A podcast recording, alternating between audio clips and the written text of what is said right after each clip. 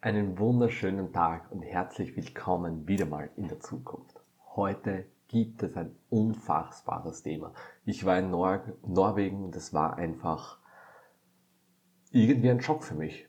Also grundsätzlich einmal danke für so viele Zuhörer. Auch auf YouTube, das neue Format mit dem Bild ist so gut angekommen. Auch auf Podcast, danke für eure Bewertungen, für, eure, für euer Feedback. Das hilft mir enorm. Das, das motiviert mich einfach.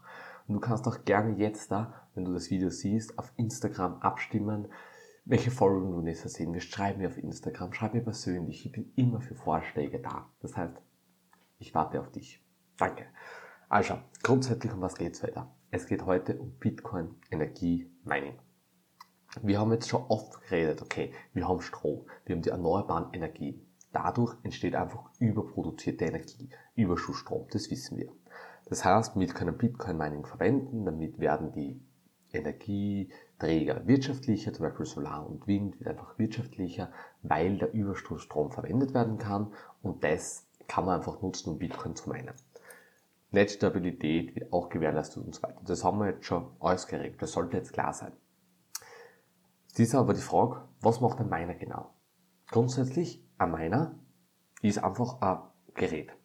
Du steckst Strom rein und eigentlich werden du einfach durchgehend Hashes gesucht. Also durchgehend alle Sekunden werden tausende, Milliarden Hashes gesucht pro Sekunde. Das wird einfach gesucht und schaut, ob ein Bitcoin-Block gefunden wird. Und durch das Suchen entsteht Wärme. Das heißt, man kann sagen, 100% des Stromes, was reingeht, geht auch 100% wieder raus in Wärme. Das heißt, stecke ich ein Kilowatt Strom rein, kommt ein Kilowatt Wärme raus. Natürlich, wir haben jetzt ein bisschen Verluste, vielleicht mit Lüfter und so weiter. Einfach, vereinfacht, es sollen es 98% sein. Zur Vereinfachung braucht man 100%. Okay? Das heißt, 100% des Stromes, was reingeht, kommt 100% als Wärme wieder raus. Und das Abfallprodukt bekommt man Bitcoins. Das ist einmal, was ein Miner macht. So. Noch einmal zur Wiederholung. 3 kW rein, bei einem Miner zum Beispiel, 3 kW raus, Wärme. Und jetzt da, müsst ihr vorstellen, war ich in Norwegen. Und in Norwegen gibt es Häuser, die heizen sehr viel mit Gas, also ich glaube 21% der Heizungen sind mit Gas, nur 58% der Heizungen sind elektrisch. Was heißt das? Sie stellen einen Heizkörper hin, stecken das in die Steckdose, durch den Strom wird dann die Luft erwärmt und so weiter und es heizt. Das ist eine der teuersten Formen zum Heizen, aber in Norwegen werden dadurch 58% der Wohnungen, äh, der Heizungen sind elektrisch. So, jetzt könnte man sich denken, okay, anscheinend haben wir genug Geld, aber wie wär's, wenn wir jetzt die Stromheizungen abschalten? Wir sagen, raus mit euch und wir stellen einen Bitcoin-Miner hin. Das ist die, der heutige Gedanke.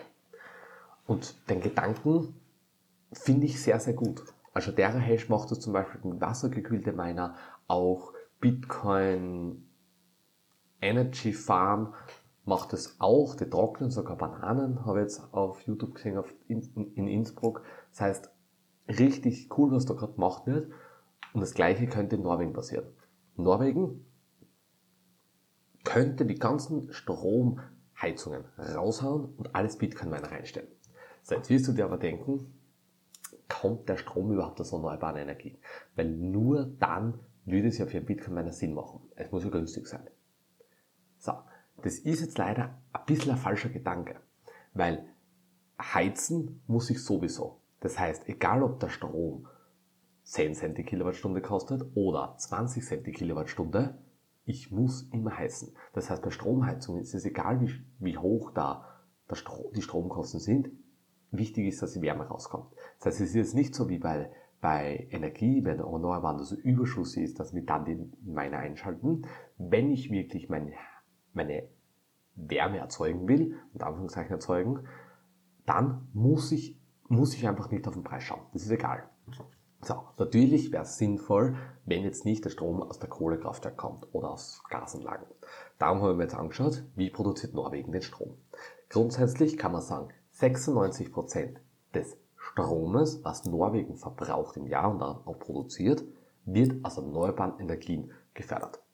Natürlich Wasserkraft am meisten, dann dann Bill Wind und Neuganas und andere eigentlich bei Solar haben sie nicht so viel, weil es ist natürlich ganz im Norden, da hat man nicht so viel Solaranlagen, nicht so viel Kapazität. Und ich glaube, 1% war Kohle, 1% Gas und 2% andere fossile Energieträger. Das heißt, wir haben 4% der Energieträger sind aus fossilen Brennstoffen. So, das ist einmal sehr, sehr gut.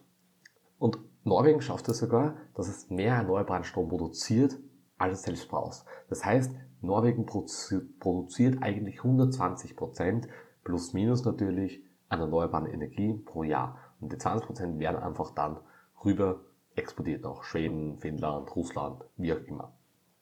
So, das heißt, der Strom ist auf jeden Fall erneuerbar. Es gibt sehr, sehr wenig Länder, die was wirklich so eine Quote haben. Ich glaube, Norwegen ist sogar das, das beste Land in dem Bereich.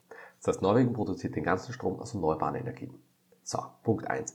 Dann sind 58% der Heizungen sind Stromheizungen.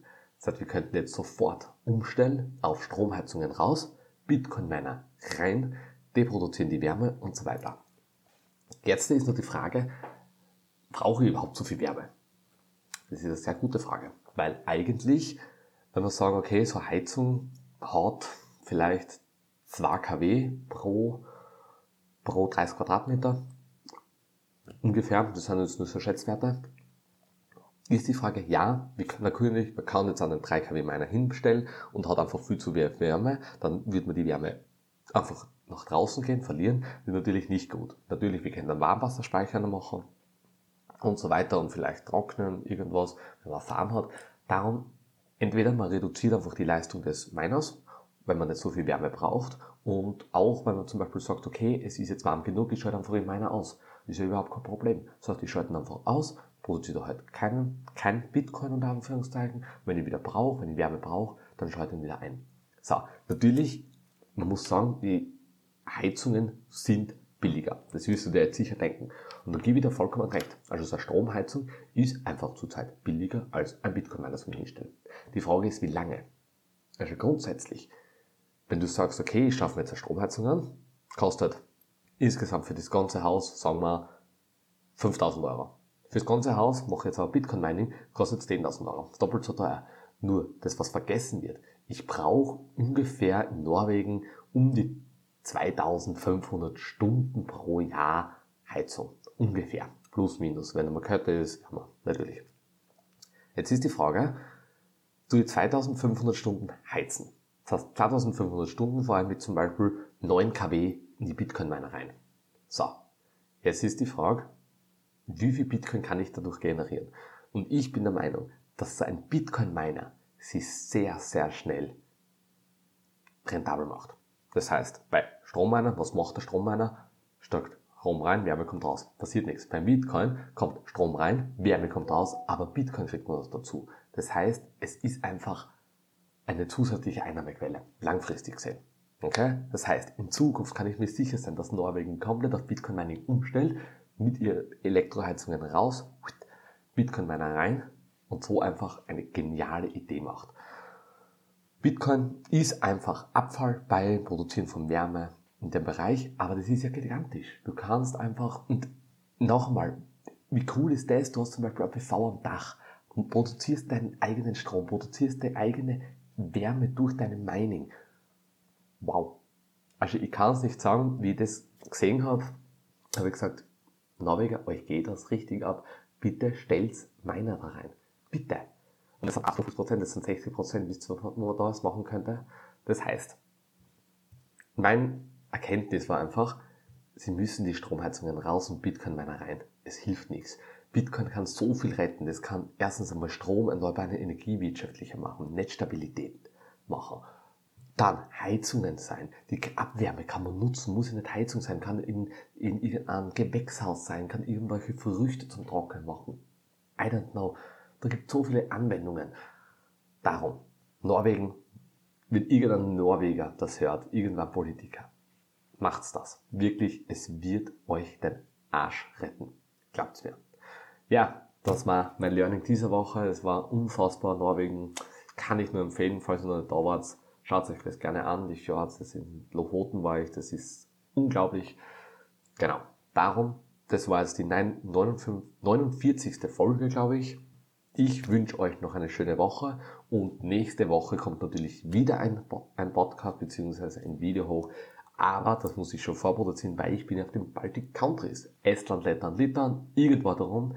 Aber ich freue mich auf euch. Macht es gut, habt eine wunderschöne Woche und das war die 49. Folge von Der Zukunftspodcast mit Sebastian Steinscherer. Ciao!